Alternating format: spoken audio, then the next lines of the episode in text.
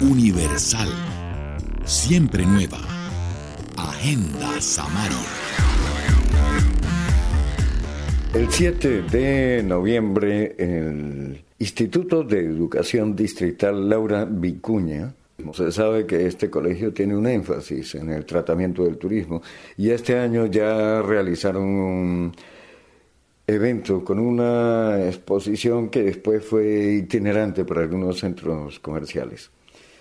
Ahora en este simposio hablan importantes personalidades y entre ellas destacamos la invitación especial al periodista Héctor Mora Pedraza, para venir. Él también prologa el libro que se lanza en esta oportunidad. Se presentó oficialmente en Cajamac la semana pasada, pero el lanzamiento es acá hoy, denominado Apuntes Básicos de Turismo, una experiencia en la formación de aprendices en turismo. Bienvenidos a este informe en Agenda Samaria. En primer lugar, dialogamos con el periodista Héctor Mora, a quien le dimos la cordial bienvenida a la ciudad de Santa Marta y que aprovechó para darnos un paseo anecdótico por su gran experiencia como periodista internacional al frente de Pasaporte al Mundo. Y pasó por todos los lugares en donde el turismo es un tema de discusión y además de aplicación como factor económico. Yo creo que en este momento hay una cosa muy importante, es sembrar la intención en el país de que haya más tranquilidad y haya más paz. Eso es necesario para el desarrollo del turismo. Un país que no tenga temores. Mire, por ejemplo, cómo se ha caído el turismo en Tierra Santa, nada menos una tierra de milagros porque usted no sabe si la gordita que está al pie del suyo lo que sucede es que está envuelta en explosivos.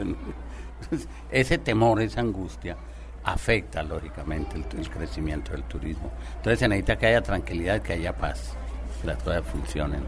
Una característica eh, bien simpática del turismo en Santa Marta es que mientras las asociaciones oficiales hoteleras eh, están, digamos, no de espaldas, pero sí no muestran como ese liderazgo o ese contacto con la comunidad.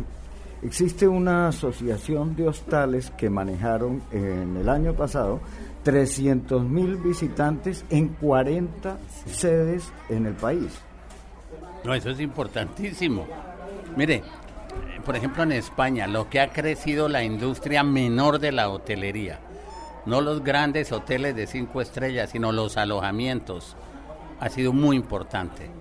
¿Qué es necesario? Que se preparen que sean responsables frente a los visitantes y que se tenga información. Para un turista la información es básica. Muchas casas en Santa Marta se están convirtiendo en hostales porque normalmente para visitar a Santa Marta hay que tener un amigo aquí para poderla conocer, que lo lleve a los... Claro, es lo mismo que está sucediendo, por ejemplo, en el, el, eje cafetero, que su crecimiento se hizo a las peleas de un hacendado, de un ganadero, de un cafetero, para mostrar que su casa era más bonita que la del otro. Y eso motivó una industria que después le pusieron un poco de seriedad cuando ya se habían quebrado la mitad. Pero le pusieron seriedad, planificación, que no había. La planeación es indispensable en este tipo de funcionamientos. Es que hay que verlo no como el negocito que hay, sino como la industria que aparece. Con la capacidad de servicio que puede prestar con una infraestructura. La capacitación es necesaria. La capacitación es indispensable en el turismo. Durante el diálogo de ese 2012 no resistimos la tentación de preguntarle a Héctor Mora sobre el conflicto de intereses de hoteles de cadena dentro de escenarios naturales. Mira, yo he visto hoteles en el mundo en parques naturales y en reservas naturales, pero con un gran control del Estado. Uno no puede oponerse, por ejemplo, en Kenia hay un hotel que se llama Tree Tops, dentro de una de las reservas naturales construidas en las copas de los árboles. Pero eso está ajustado a un control serio del Estado, a un respeto por las normas ambientales, a un respeto por la gente que trabaja, para que no lo llenen de extranjeros que le nieguen la opción a los locales y terminen con que las mujeres del lugar entran pero como acompañantes de los de los huéspedes. Además de eso, las utilidades que debe darle al Estado no están cuantificadas. Digamos, la masa de gas carbónico ya se puede cobrar como una cuota.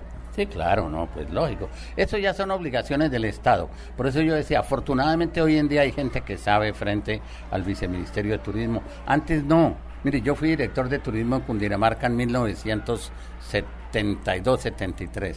En ese tiempo habíamos tres o cuatro personas, directores de turismo, porque lo demás eran reinas de belleza separadas. Y entonces qué pena con la señora que se quedó sin nada que hacer, como era amiga del gobernador y la familia eran amigas del alcalde, la nombraban director de turismo porque tenían nociones de protocolo, sabían manejar los cubiertos, no se sonaban con las cortinas, eran unas señoras muy correctas, pero de turismo ni la menor idea, porque muchas veces el turismo lo confunden es o con deporte o con las fiestas.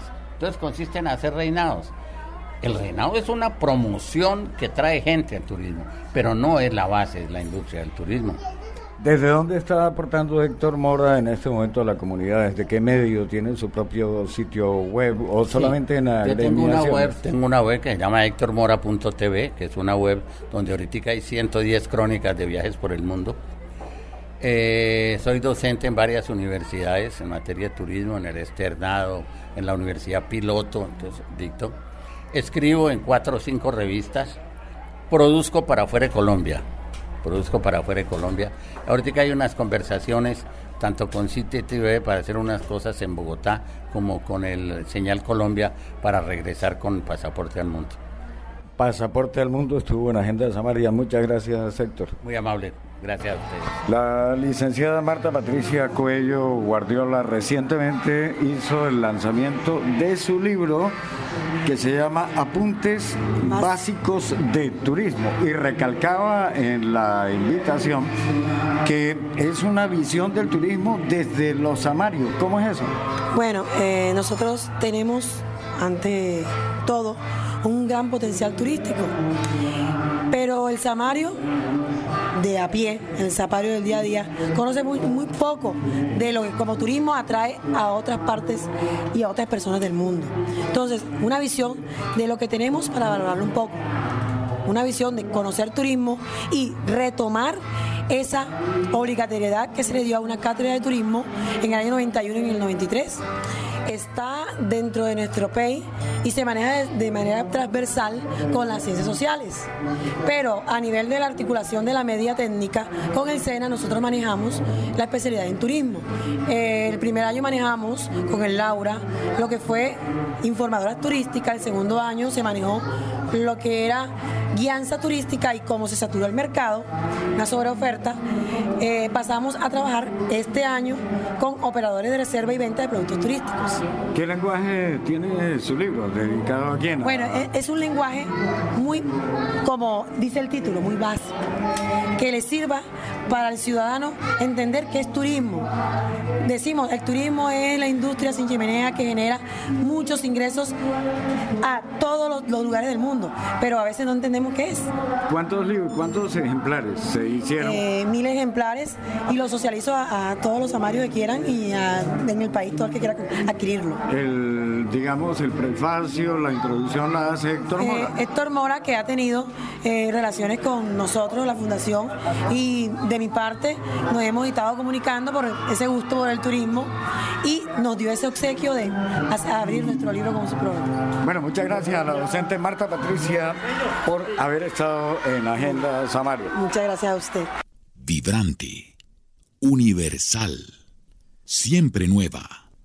Agenda Samaria.